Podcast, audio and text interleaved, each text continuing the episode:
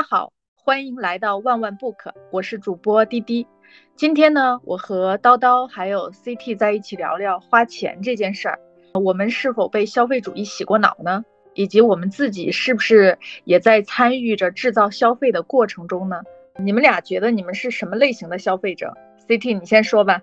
稀里糊涂的消费者，商家很喜欢我这种类型，因为我太容易被种草和被安利了。你你觉得你花钱最猛烈的时候是什么时候？说实话，我不大记得，就是是某一个时间段，还是某一个特定的时间。我能记得记得到那个心理的状态。我觉得花钱最猛烈的时候，可能有几个条件。第一个就是我确实好像我的工资比以前多了。你发现，比如说你要打车，你都要在想那个车费贵不贵的时候。还有一个时候，就是我心里慌的时候，不是特别平静的时候，我还蛮容易去做很多消费的，比较不理智的消费。那叨叨你呢？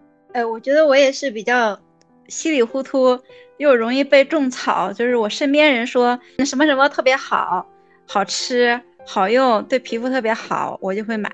我又很关注互联网，比如淘宝直播。抖音直播，我我也会主动去看一些我想要被种草的东西，挺容易被洗脑的。哎，我还真的没有在直播间买过东西呢，这个真的是哈。你你们都在直播间买过东西吗？在李佳琦和薇娅很火的时候，我都不知道现在能不能提他们啊。就在淘宝直播很火的时候，我都觉得我没有什么概念，我也旁边的人都在说说什么，就是要做。佳琪的女人什么的，我都没有认没有感觉。我觉得我在直播间买东西，其实就是去年，我反而是在抖音买直播买东西买的比较多。然后我也想了一下，确实就是有两个很重要的要素，一个真的就是场景感，就你看着他们在吃，看着他们穿上的那个衣服，你会被带入和你想象，你就会觉得哇，我真的会觉得看着他们在吃那些好吃的东西。我觉得我会咽口水，这真的是一种新型的方式，太好了，就是你完全会被带入，你觉得哇，真的好吃。所以我之前也说，就是我看抖音，我买了好多零食，但我都觉得应该就都不好吃，我买回来我都觉得不好吃，但是看到他们吃的时候，哇，你就会觉得拼命咽口水。我现在说起来都在咽口水。第二个，我觉得在直播间我买东西是有有人设的，就你会觉得他们穿上去。是是这样子，就有松弛感，然后或者就是很有气质，然后你就会觉得，哎，那我我穿上去也应该 OK。而且我觉得我选择在直播间，并不是那种就是那些名人带货的直播间，其实我很少去那样子的直播间，我反而去的就是那种一般呃品牌的那些主播。我觉得有一个很重要原因，是因为你觉得她们就是也是一个平常的女孩，然后她们穿上这些就也都挺好看的，所以你就会觉得，哎，那其实你穿你买这些应该也还行。在抖音上我被种草主要是这两个原因，场景和人设。我我比较关注的是头部的主播，因为头部的主播他能拿到折扣比较低，比如买生活用品呀、湿巾啊、吃的，比如买面条。各种面，各种粉，然后他们能拿到的品牌的折扣会低一点，我就会在他们那里一次可能囤囤一些吃的。哎，那你们工作之后有月光过吗？就比如说每个月的钱花的很一干二净。有很多年，我从毕业到一八年一直都是月光的，直到创业都是月光。我我跟你真的是要握手，我也是，我觉得我可能也差不多是一八年、一九年，甚至二零年。或者说是因为疫情，然后感觉自己对自己的收入预期不好了之后，我才开始有意识的觉得应该要存点钱，就还挺不一样的。我可能以前不是说过很多这个场景嘛，就要喜欢数银行卡里的数，所以我不大会让银行卡里面数很少。但是我有一年，我确实是体会到那种，就是没有多少钱的焦虑了。一六年的时候，我用了一笔钱，我去做投资，就是我们在地产公司，我就众筹投资买房子。投资的方式，每个人都投一点儿，然后去买一套房子这样子。我可能把一些钱去众筹买房了。那时候我又要买房子，然后我我买了房子，第一套房子，然后我装修了。那卡里是真的没什么钱了。那个投资的钱周转，就时间好像有点没卡好。我以为我卡住了，就是能够无缝对接起来去装修，没有什么压力。但是就是退钱返回来的那个溢价就晚了。我有那一个月真的就很紧张，所以我就第一次去把那个公积金取出来。第一次去到去取公积金的时候，我还就是有点难过。我想说都要取公积金来过日子了，然后我觉得那一次是特别紧张的。从那以后我就觉得还是要计划好一点，就是那种心慌是一一个很不好的体验。你刚才提到你说把公积金都取出来了，就感觉自日子怎么能过成这样了？对，哎，我跟你刚好是相反的心态。我就是疫情之前，我就觉得有一段时间我很悲观，我可能未来赚不了那么多钱了。我就想现在还有哪些钱能找回点，比如说公积金呐，甚至医保啊，你知道吗？北京的医保能取，还有什么之前办的健身卡呀，就不是退款嘛，各种的，我就七七八八的放在一起，你知道吗？把他们一顿操作之后，我矫正牙齿的钱我都把它退回来了，啊，居然退了十万块钱，你知道吗？我天呐，对我当时就想，我就暗暗的想，我说，哎呀，真是饿死的骆驼比马大呀！是的，简直啊！叨叨，你觉得也是什么样的话术或者诱导，会让你忍不住就马上下单呢？说这个东西很好吃，吃了还不胖，我就会买。还有就是他说很划算，比如是一些比较。呃，常见的品牌，他说折扣比平时低很多的时候，我会忍不住买。CT 呢？其实我好像恰恰没有太关注那些。刚刚也说在直播间，我和叨叨就关注的很不一样。我没有太关注什么划算，我就是在关注真的就是跟那些所谓的美好生活的想象和幻象绑在一起的，跟健康啊，跟越来越好相关的，我真的是会投很多钱的。就是我办了各种，现在觉得有的没的卡。什么健身卡，然后都没没有去用过之前，还有做面部护理的，做什么头发的，真的很多。最开始没有去，还是会有一点点焦虑的。后来你办的多到你都已经想不起来他们的时候，你就会自我麻痹，就觉得哎呀，我也不知道我办了多少卡，然后没有去用，算了吧，想不起来。烫头发，尤其是是我每一次去剪头发的时候，我都抵挡不住他们让我充卡。充钱那样子的诱惑，我每次去，其实我都，呃，我剪头发什么的，我都很久的时间我才去剪头发或烫一次头发。我每次去之前，我都给自己做心理建设，我说这次他说什么，我都不要相信，我就是要勇敢的面对自己。我选最便宜的洗发水，就算我去烫，我也要选最便宜的那些烫头发的那些药水。我要跟自己说，这些贵和便宜都没关系，伤不伤头发都没关系。因为每一次他们向我推荐的时候，我感觉我都要去选一个中位数或者中上，就不要让别人就是那些 Tony 老师觉得我好像付不起那个钱，我心理压力很大，所以我每次都去做心理建设。当我每一次坐到那个剪头发的位置上的时候，我都觉得像中邪了一样。他每次拿出他那些单子让我去选的时候，我还是会那个虚荣心作祟，去选择那些中上，有的时候会选择高一点。因为我看到他就看着我的期待的时候，我真的面对不了。每次又说，他说：“哎呀，这个药水对你的头发好。”他说：“我觉得你的头发很枯燥，我觉得你做完了以后烫染之后就会受损，你一定要再做个护理。”我就这样稀里糊涂、莫名其妙的又去充钱了。我真的在这上面犯下的错误太多。我不会，因为因为我经常换城市，所所以我没有办法在一个店里充很多钱。然后每一次他说让我办卡的时候，我就先让他帮我核算一下，选个中档的充会员卡，然后核算下来是多少钱，就说那我又办不了卡，你要按这个价钱给我做，要么我就走。啊，他都会跟我做。哎呀，我我听了你们两个之后，我都不知道我的钱花在哪儿了啊！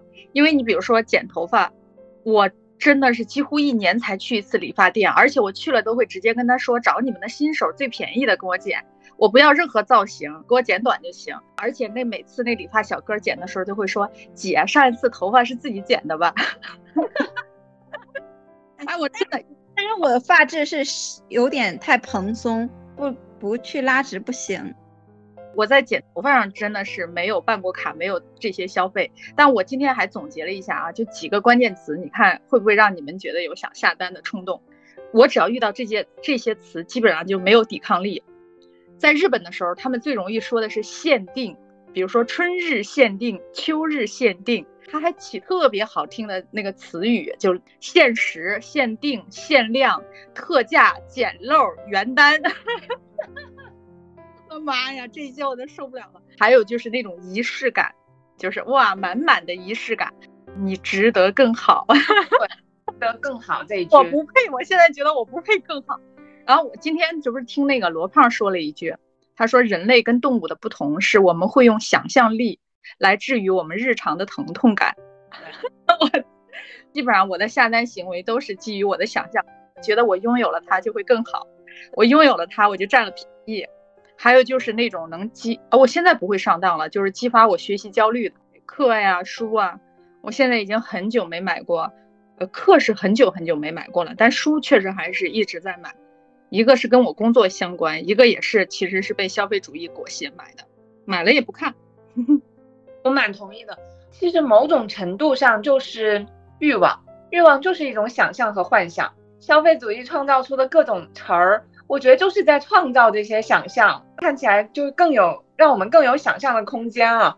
我前几天还看到一个词儿，就是小红书上最近有知识分子穿搭风，我想说天呐，知识分子还有什么穿搭风？然后现在很火，天啊，真的是。那你们有被消费治愈过吗？就比如说某次的消费行为，真的给你们带来了一种满足感或者治愈感。我先抛砖引玉啊，我虽然是做书的，但我确实是今天下午我在回想这一点的时候，我真的有很多次被某本书治愈过。就比如说，呃，有一本书叫《自我慈悲的力量》。记得这本书是一个老外写的，这个书真的是在我非常非常灰暗的时候，给了我巨大的支持跟力量。我觉得如果没有这本书作为拐杖，我我我感觉我当时走不出那段困境。而且他也教给我了很多方法，就是文学书就不用说了啊，那些因为那些书其实是阅读的时候本来就会有一种愉悦感。我就是说这种非文学的，就像这种疗愈类的图书，有很多本诸如此类的书。都给我带过带来过治愈的力量，这种消费行为我是完全不后悔。但是呢，可能我买了十本书，打开看的呢只有两三本，打开看完的能有一本就不错了。多数时间都是被消费主义给洗脑了，但是也有这样的就是特别治愈的时刻，你就觉得很满足、很感谢、很感恩的时刻。我最治愈的就是一两年前买的一个烧水保温杯。就它让我无论在外地还是在家里，随时随刻能喝到四十五度的白开水。就只要我渴了，就是一分钟就可以喝到四十五度的白开水。然后在酒店里面也不用担心它干不干净，我直接烧纯净水就可以，就让我每天都很温暖。叨叨，你这杯子你已经安利了很多次了，你知道吗？我去，这这得我们身边所有人，我爸我妈。就是晶晶说要给他爸买礼物，我也是推荐的这个。那个杯子是不是就叫五十五度杯啊？好像有好几款吧，有好好多款。我对我那个我用的第一个是在微，是在淘宝直播间、薇娅直播间买的。我买过一，还没开封呢。是吗？很好用。你看，万一你出差呀，或者出去旅游啊，你不敢喝用酒店的水壶啊，你用自己的保温杯烧点纯净水，太太温暖了。消费确实对我来说是一种治愈的方式，它是一种自我犒劳和奖励的方式。有几个是让我很治愈的，就是我买耳机啊，我买了就是两副还挺贵的耳机，然后我就觉得在这上花钱让我觉得，就是它给了我一个独处的空间，而且我戴上那个耳机以后，真的世界就与我无关，我就不用面对滴滴师傅跟我的尬聊。上班的时候我就带着它。有事儿其实大家都可以微信上聊，就是也不用见见面来讲，这个还蛮治愈我的。确实还有一些比较治愈的是，是一些生活上的小东西，比如我觉得买那些特别好用的沐浴露什么的，会让我在买到它等待那段时间就很期待，就是用上的时候你就会觉得。啊，它好像创造了一种氛围，就是你觉得你用上它，你的皮肤就很好，然后你用上它，你就会觉得哇，特别幸福。就是这类东西，还有就是像那些呃香薰蜡烛，可能我对气味上的这一些东西还是蛮敏感的，然后我觉得是会让我获得一些快乐的。其实也也有一些负面作用，因为我每一次买完这些之后，还是会让我陷入一些纠结和矛盾的。这个的集中点就是当我发现，就是突然间在收拾的时候，发现我有这么多这些东西的时候，我就会觉得天呐，我不知道我的钱花在哪里，但是我看到他们我就知道了，而且我似乎花的也并没有那么值，然后就会有一种空虚感。我有一个关下的，他那个就是呃叫冰石，你知道吗？那个好像百多块钱的那个吧，是不是也有？就是那个东西，我觉得真的是哦，你的是这个颜色，我的是那个绿色的。你知道 CT 核心点在于什么呢？给它配一个支架，你知道吗？你看它本来就是一个香薰吧，放在这儿其实不会太就是夺目，你知道吗？我跟一个支架，然后立在我的那个进门的地方。你跟它配了支架之后，那个香薰一下子显得特别隆重，你知道吗？每个到我们家的都会说：“哇，你这个东西好美啊！你是在哪儿买的呀？怎么怎么怎么？”而且有时候给它，因为它你放了支架之后，它就特别的显眼。其实平时买了香薰就扔在那儿就忘了，然后因为它很显眼的，就我经常会往里面滴精油，就是啊，它的扩香的效果确实还不错嘛。你就会觉得那一刻好幸福啊！那我觉得迪姐你要分享一下你的链接，你刚刚就成功种草我。对，讲到这个的时候，哦，你那个支架你知道吗？而且我那个支架配你这个颜色，比配我那个绿色还要配。天呐，我现在就想说你赶快发链接。而且我当时买它的时候，我真的，我是因为那个文案买的它，梅水煎茶。就是文案的关键词是沉浮顺应等待美好，然后它那个标签还是初夏春庭。我拿到的时候，我就想说，哇，这就是我。然后我就觉得在念我的名字，真的真的，你这么说确实是，我也觉得。而那你一定要给他配个支架。我，我们这不是说反消费主义吗？对呀，我们好好，嗯。那我们就进入下一个问题啊，就是说你们有没有觉得自己被所买的那个物品奴役的时刻？就是你被他奴役了，你是他的奴隶，你为他感到痛苦。我为我的护肤品感到痛苦，因为我的护肤品、化妆品全部都会过期，但是它又是我买过最贵的东西。我买一个家用电器啊，比如买个水杯、买个恒温壶、买个吹风机，我一年又一年的它温暖我，但是我买一。买一瓶很贵的护肤品，它一年两年我用不完，它就过期了。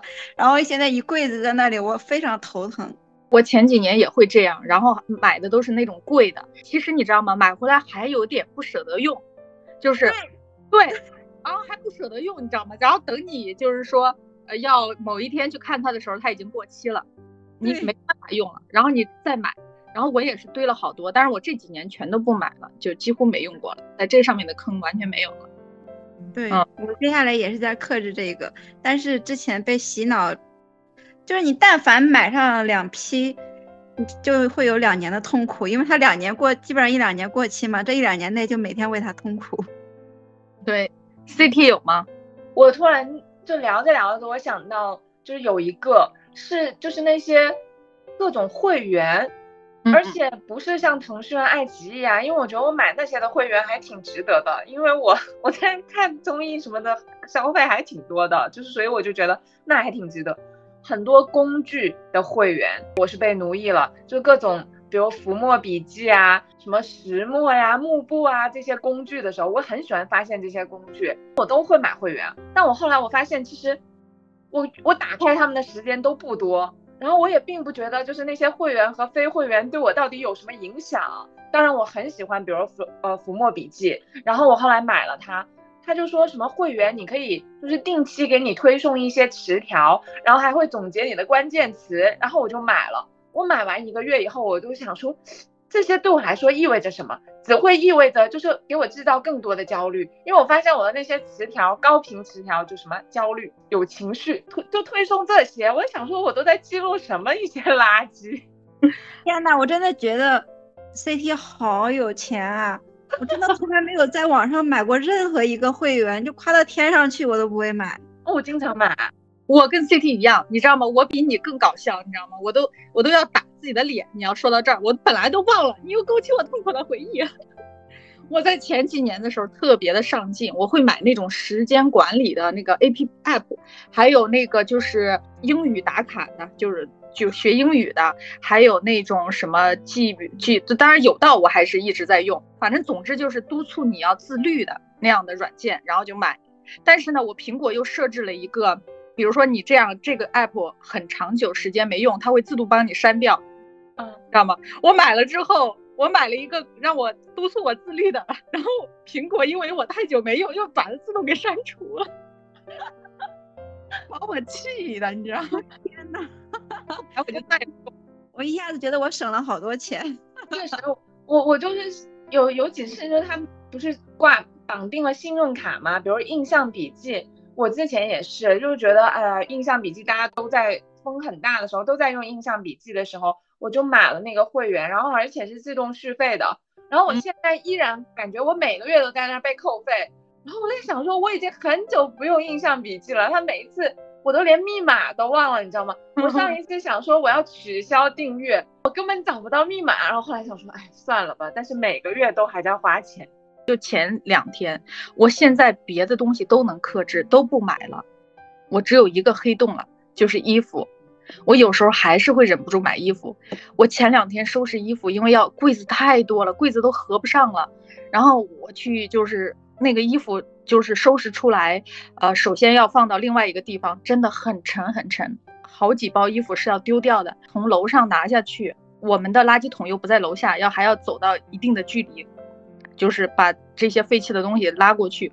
我真的在路上都都要哭了，我太痛苦了。但是回来我又看上了两件大衣，我有我也有同样的经历，就是你每一年，哎，尤其是那些优衣库，就是它每一次都会有什么设计师联名系列啊，然后小红书上各种穿，你就会觉得优衣库嘛又便宜又好穿，就会买很多，以至于你买到我真的觉得我的柜子。都已经装不下了，而且有很多去年很喜欢很喜欢的衣服，我今年一次都没穿过。然后呢，我就会把它们全都装起来，就是收到我看不见的地方。真的就是那种，就想让自己的欲望，就因为每一次放出来，我就会觉得，哎呀，这些赤裸裸的提醒我，这些都是欲望。然后我想说，我把它装起来了以后。就会把我的欲望遮盖起来，然后还有就是我每一次不是会有那些捐赠衣服嘛，嗯嗯，哎，我觉得这个太适合我了。我每次把那些衣服收起来，然后捐赠出去，而且它要五公斤才起，免运费，你知道吗？全部都收起来捐了以后，我就觉得突然间觉得很轻松，我起码这些衣服做了一件好事儿。那那你赶紧把这个发给我，我也需要减轻罪恶感。那有没有一些东西是你们买了一点都不后悔，甚至每天都想感谢它的？有吗？保温杯啊，恒温壶啊，吹风机呀，然后扫地机呀，还有很舒服的睡衣，很好用的洗发水，我感觉每天都靠它活着。CT 呢？有两类，一类就是那种家用电器类的，就洗碗机、蒸箱。就是我们当时买洗碗机的时候，我爸妈就说买什么洗碗机啊，你们两个人也。都很少做饭，就几个碗。后来他们来我们家的时候，他们就觉得真香，洗碗机真好用。后来我老公就给两边的爸妈都买了一个小型的洗碗机，然后他们现在也觉得很好用。然后我还有一个就特别感谢，就是就是内衣洗衣机。从小就被教育着内衣和呃外衣不能放在一起洗嘛，都要手洗什么的，我觉得太浪费时间了。然后有一年我就奖励给自己的礼物就是我买了一个内衣洗衣机，然后我爸妈也是说我就觉得我乱花钱。你想小自己的内衣内裤那么小，就就只洗一下能能花多少时间？但我觉得天啊，真的是拯救了我。我每一次就是洗完澡，我把上面是小的内衣洗。洗衣机下面就是洗衣机，然后分别扔进去以后，然后我觉得哇，真的，嗯，就是科技改变生活。然后还有就是扫地机器人这些，我就觉得买的太值了。就是我就真的用在时间，就用在用钱来换时间，换我的自由。还有一个我买了不后悔，就是特别好用的那些笔，我很喜欢买那些笔，而且我觉得你写下来那种触感，让我就觉得哇，就是。又遇到好用的文具的时候，我就会有一种莫名的幸福感。我我我跟你们都差不多。叨叨，你不是买房子了吗？你一定一定一定一定要装洗碗机。我每次打开洗碗机都想喊他爹，你知道吗？真的是我的再生父母，就好用死了，你知道吗？洗碗机真的是我的天呐，说它是人类之光一点都不为过。就是必你一定要装这个，如果你的家里只装一样东西，就是装这个。当然剩下的就是洗衣机，就是所有能分担我们家务辛苦的。嗯，对，因为我还没有固定住在哪里，我如果住在就是我。房子就是我一旦一旦定在哪里生活，洗碗机我是一定会买的。对，简直了，简直香死了。那你们有没有没用的东西呢？就觉得，哎，刚咱们刚才已经说了一些啊，就像叨叨说化妆品呐，包括其实我觉得我的几乎百分之九十的衣服都没用，还有我买的几乎百分之九十的有声课程都没有用，还有哪些咱们强烈呼吁大家不要买的，真的没啥用的。我觉得对我来说，很多护肤品，其实某种程度上，大家确实在用钱来去买了一些时间，然后还有就是，我觉得是一种代偿，有的时候也是代偿，比如你的审美能力和你的生活情趣，就是用钱在代偿了。在这两件事情上，我觉得护肤品是其中一个，是因为我没有好好花时间去研究成分，然后我也没有其实太。认真的了解我的皮肤到底是哪一种状态，所以就是跟风看着广告说啊这个很好用什么的，我就都会买。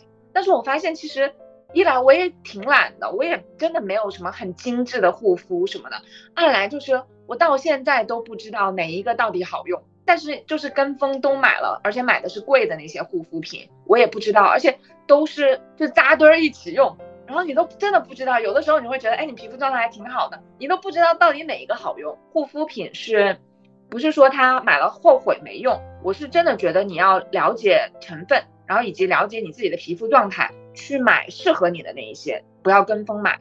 还有就是那些审美能力的那些代偿什么的。有一些就是就是家里面那些仪式感的东西，对于我来说不是没用，是因为我觉得我不知道它是不是适合我现在这个家的，以及我买来看再放在别人的家里，比如小红书的那些放在别人的家居博主家里面，它就很好。然后你我觉得放在我们家里它就不好看，那我觉得那是因为它可能不适合我们家，而且整个风格都不一样，而且就是那些美感是因为就是是整体的氛围的营造嘛，真的就是在在懒。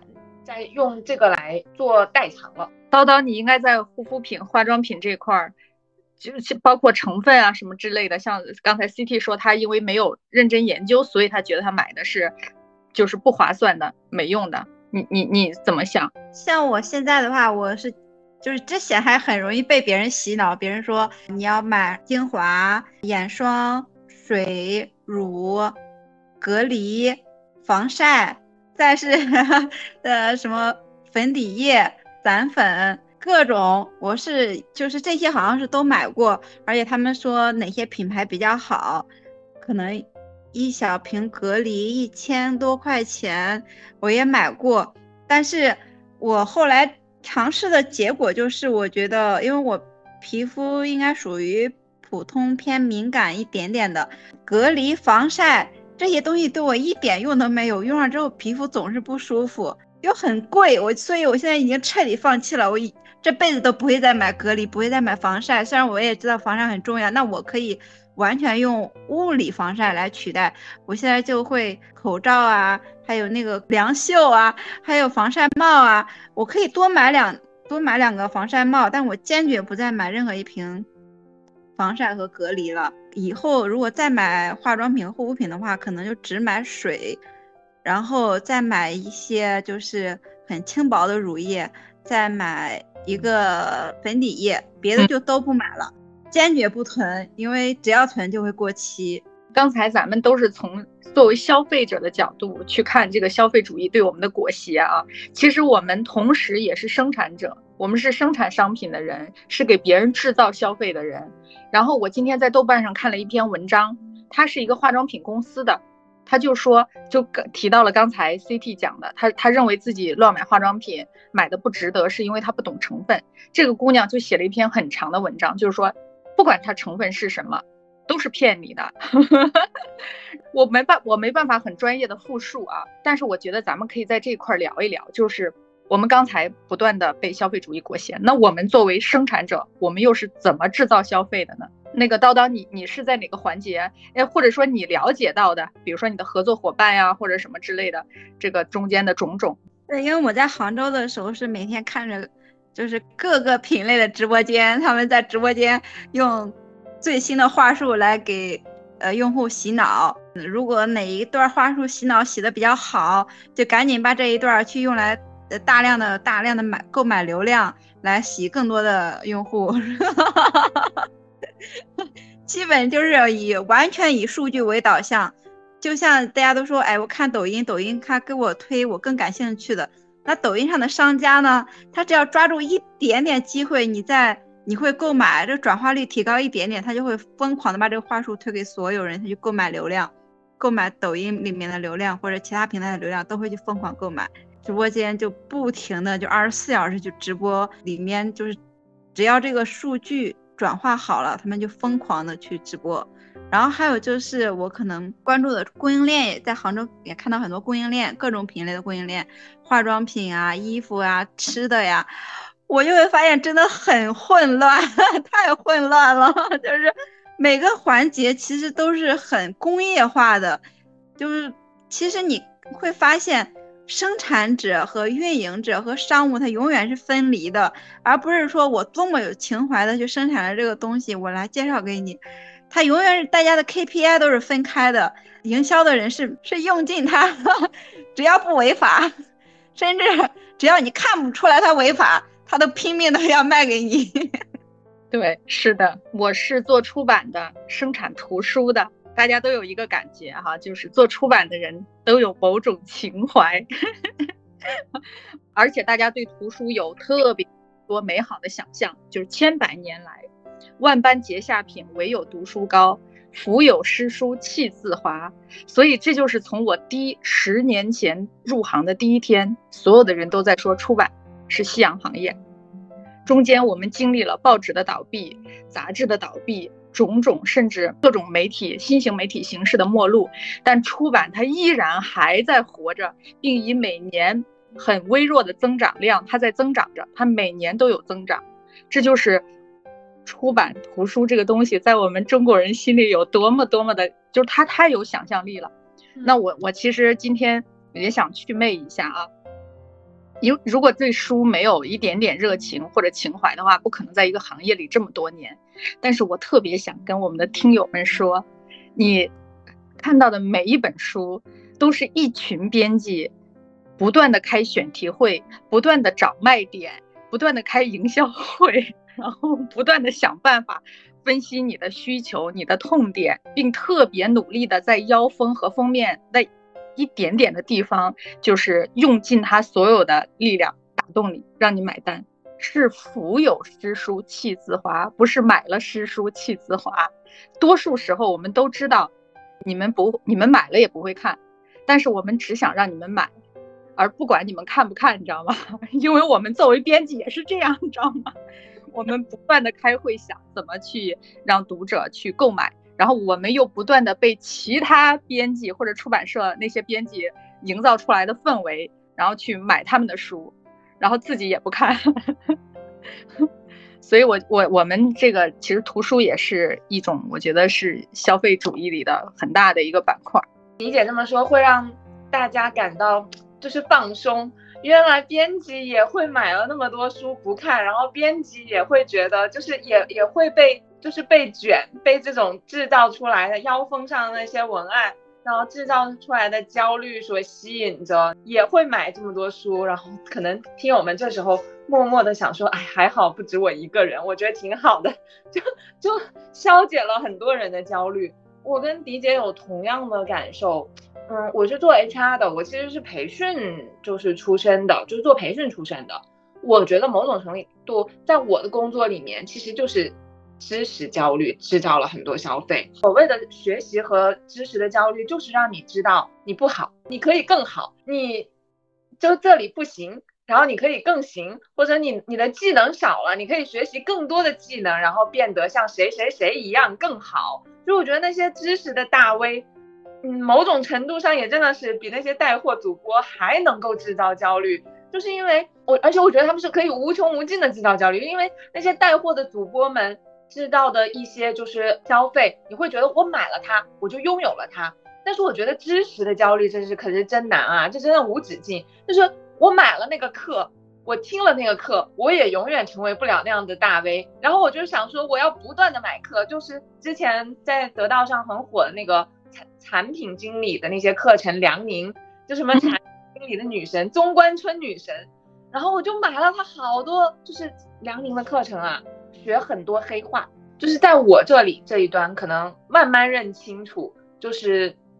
也慢慢的就是自自己也在和自己的这些被就知识焦虑和解，所以我现在也很少买那些课了。我在播客上听那些不是大 V，就像我们一样，就是普通人，他讲一些比如理论或者很浅显的东西，我都觉得还挺好的，因为都是我不知道的，我反而没有那么大的焦虑，觉得我我为什么不能够像他们这样子？但是那些。大 V 其实还是给我很大的压力，我总觉得哇塞，为什么有这么聪明的人，为什么我做不到？嗯，对，就是编辑也是一个特别容易被消呃知识焦虑裹挟的人，课也是啊，我们的我当时也是买了很多课，但是我发现，在买书上我会持续的上当，但是在买课，我只是买了一部分课之后就再也没有买过课，是因为买书呢，我虽然没看，但是放在书架上，我就觉得。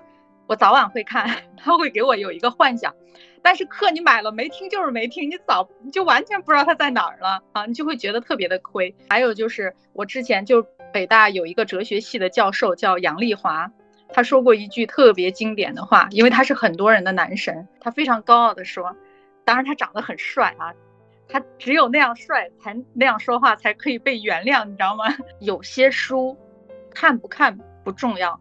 你家里书架上有没有更重要？我的妈呀！然后他当时就说了有几本书，第一个是《论语》，你家里必须得有；第二个说，如果你家里必须有一本书，那就是《论语》。如果你还可以拥有第二本书的话，他说是《庄子》。后面还说了其他的几本嘛，但是我觉得《论语》和《庄子》是他最看重的。你们是怎么看待断舍离的？你们有断舍离的故事吗？断舍离相相关的故事，感觉每年都会做一些断舍离吧，比如确定淘汰的衣服啊，也每年会看一下哪些护肤品、化妆品彻底过期了呀。因为我经常搬家，我基本上我感觉随身携带的也只有电脑和手机了。其实空无一物这个概念，从它刚开始出来，我就感觉好像不是我的菜。我就不是很喜欢，我完全不能接受房间里空无一物，只有一张床或者什么之类的。我我要的是它满满当当，但是又要井井有条，都得是我喜欢的东西。但是通常我的房间是满满当当，但是乱七八糟，很焦虑。C T 呢？我觉得就是断舍离这个词一出来，我刚开始其实还挺兴奋的，因为我觉得这对我来说是一种心安理得的浪费。我终于有了一个多冠冕堂皇的借口让我扔东西啊！所以每一次我要收东西的时候，博士都说：“你看你又买了这么多东西。”我说：“我现在就是……”他就说：“你很浪费。”他说：“浪费是很损福报福报的。”我说：“我就在断舍离呀。”然后我说出来的时候，我觉得我简直理直气壮。然后我就想说，我太爱这个词了，断舍离多高级，就是对我来说就是高级的浪费。然后我觉得第二个。后来我慢慢意识到，还有就是，其实断舍离更贵呀，因为你你每一次我在买，比如说我要买冬天的大衣的时候，我还想说，我一定要买一个更贵、质量更好的，因为这样子我可以就只拥有它，然后我可以穿更久。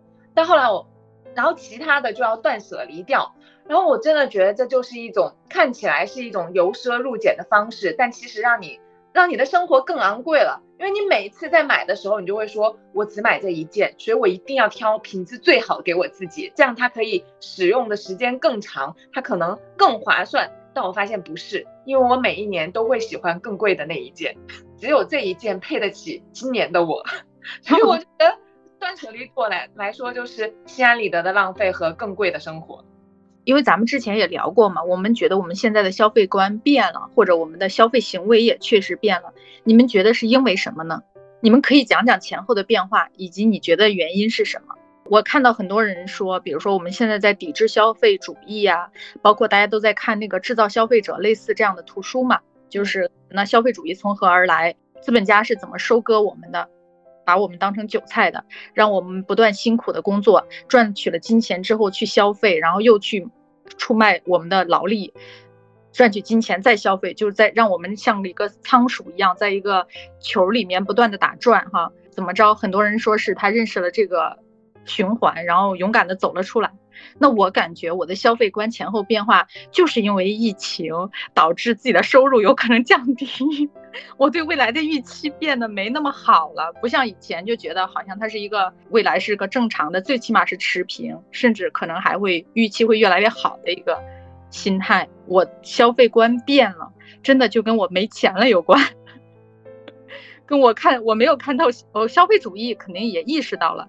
但是它不是根本原因，对我觉得我根本原因也是因为，就二零一八年的时候，互联网行业就到处都在说，互联网用户停止新用户停止增长了，大家的收入都会降低，这个行业就是会走向衰落。也不是从那个时候吧，我觉得我一直一个是一个很有危机意识的人，就一直都在努力的抗拒消费主义，也是在这个过程中感觉以。主要原因是这些，然后在这个过程中也会不断的反思，我为什么会被品牌洗脑？我为什么总觉得拥有一些品牌，就代表了自己更幸福、更有内涵？就比如说，呃，虽然我从来不买奢侈品包包，但我身边一直有人买，他们买完确实觉得自己很幸福。那我看向他们的时候，我会不会也带有那么一点点羡慕或者是认可？但是在这个过程中，我就一直在想，一直在想我怎么去克服这个问题。然后一直到现在，我感觉我总算是克服了。我觉得品牌的符号真的不能给人带来任何的价值。我的消费观的变化是，就听起来比较虚。我觉得是某种程度上基于我对自己的呃价值上的认可，以及我觉得我更了解自己了。第一个对基于对价值的认可是。因为我觉得以前的消费，某种意义上它是最简单的，能够呈现给大家看你是谁，然后它是很简单的一个评判标准。那以前大家就是会看你穿成什么样，你的生活是什么样，知道你这个人大体上是什么阶层。之前你还是会觉得，在你没有的时候，你会觉得我想拼命的有，然后成为那那样子的那样子的人。后来慢慢你知道。其实你的价值并不是这些来标榜的，而且你充分的意识到，其实这就是别人制造出来的一个游戏规则，你只是在洪流里面，然后你就是这么随波逐流被裹挟着了。然后，而且我觉得我们真的像仓鼠一样，一边就是在这个被创造的游戏规则里，一边努力的工作去换取，换取钱，再用钱。去换取去去买那些，然后来换取所谓的意义和满足感。你后来你突然意识到这个的时候，你就会觉得你要去审视一下。然后尤其是现在，你太容易被安利了，所以就会让我在买这些的时候就去想想研究一下。一来是你知道你的价值不来于此，二来你就是你真的不太想在这个游戏规则里再带当一个就是被欺骗的人、被操纵的人、就被忽悠的人了。你就觉得也没必要，因为现在。太多这些焦虑的制造了，对对，其实应该每个人最后都会认识到他自己的价值是足够大的，不需要任何品牌来标榜他的价值的。对，是，而且我有一个感受是，这个消费观改变之后，消费行为改变之后，生活品质并没有下降，就是包括内心的舒适感完全没有因为你的消费减少而就是损耗掉了或者消失了，反倒是更。满足了，我觉得，这一点还是的，因为以前可能会选择我能消费得起的最贵的品牌，我现在就只选择我最舒服的。嗯，是的。那我们最后的时候简单总结一下自己当下的消费观以及防失控的策略是什么？我现在的消费观就是，我现在只愿意拿金钱去换自由。这个自由不是购买的自由，而是时间的自由。我的金钱只愿意为我的时间自由买单，其他的全都不愿意。每次我想到啊，时间自由的时候，我确实是不舍得拿金钱再做任何其他消费了，所以就不会有失控的时候。是的，我也是，感觉是适当的满足自己，然后长期的就习惯低消费生活，就可能会在一些更合理的地方，就比如说家用家电，在这里面去选择性价比最高的东西来满足自己，别的事情就选择最舒服的。同时，长期就是我是感觉就是一直洗脑自己一定要抗拒消费主义，但是如果遇到喜欢的，也就主动被洗脑一下。对，我的消费观念应该就是让我让我舒服，我就希望我买了一个东西别让我纠结，然后能让我舒服开心一点。因为我觉得现在通过花钱买来的开心，其实也并不那么容易了。以前我还是觉得挺容易的。然后以前还需要就是攒着，就是要延迟它的那个满足。但我觉得现在我们太容易花钱买到一些东西了，所以这种花钱带来快乐的感受，其实都在不断的压缩的。哎呀，那现在就是也别太纠结，让让我舒服就好了。但是我要杜绝那些像我在小红书上刷被上瘾的，因为我现在我都觉得我有一点点轻度上瘾。我比如说我昨这几天搞定一个大活动之后。我第一件事情就是去刷小红书，然后我就觉得哇，太解压了。虽然我还没有买，但是你就会觉得啊，就时不时的就就就会去刷小红书。然后为了杜绝我卸载了抖音嘛，但是我还没有卸载小红书。我觉得还是要让我有一点点警醒，就不要就是陷在这里面吧。然后还有，我觉得我可能现在还有一点点就是矛盾，就是我意识到就是消费。或现在的消费对我的捆绑，然后我也知道那个捆绑背后的那个意义，但是我也不愿意承认我真的完全被那个消费捆绑了，所以就是这就是我就说我要警醒的，然后让我警醒的方式属于那种物理隔断，比如卸载这些软件；二来就是我要记账，然后就看着我的钱花到了哪里，然后争取每个月比上一个月省省一点点钱，对我来说就是进步。对我觉得很好。我现在也开始记账了，叨叨，你有记账吗？我没有记账，因为我消费比 CT 低太多了。我我听 CT 说完话以后，我就觉得天呐，我是这么省钱的一个人吗？就他他的那些各种线下会员我没买过，各种线上会员我没买过，我偶尔被他骗去买个一千多的那个什么机票，也是很多年被骗一次，我这辈子都不会再买。对我对 CT 的年薪产生了好奇，对呀，消费真的好高呀，各种精神上的没有还是没有用的，因为我都是刚需呀，对啊，美容什么各种，对啊，我基本上都是刚需消费，我还在纠结我要把刚需消费再再更简单一点，结果一听 CT 全部都不是刚需，CT。说出你的年薪，我跟你们说你的年薪。我录完这个课以后，我感觉我就录完今天以后，我焦虑了，我就觉得我是不是真的太能花钱了？我也有你太幸福了，你是有钱花大哥。我年薪也没有很高，我就你们家博士工资高是吗？肯定高啊，博士就是就是当大学老师，而且哲学系老师钱很少的。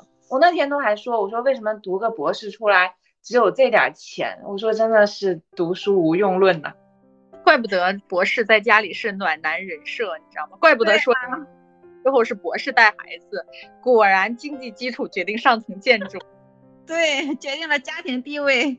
我真的觉得我就是在乱花钱，现在能有乱花钱的机会已经不多了，真的。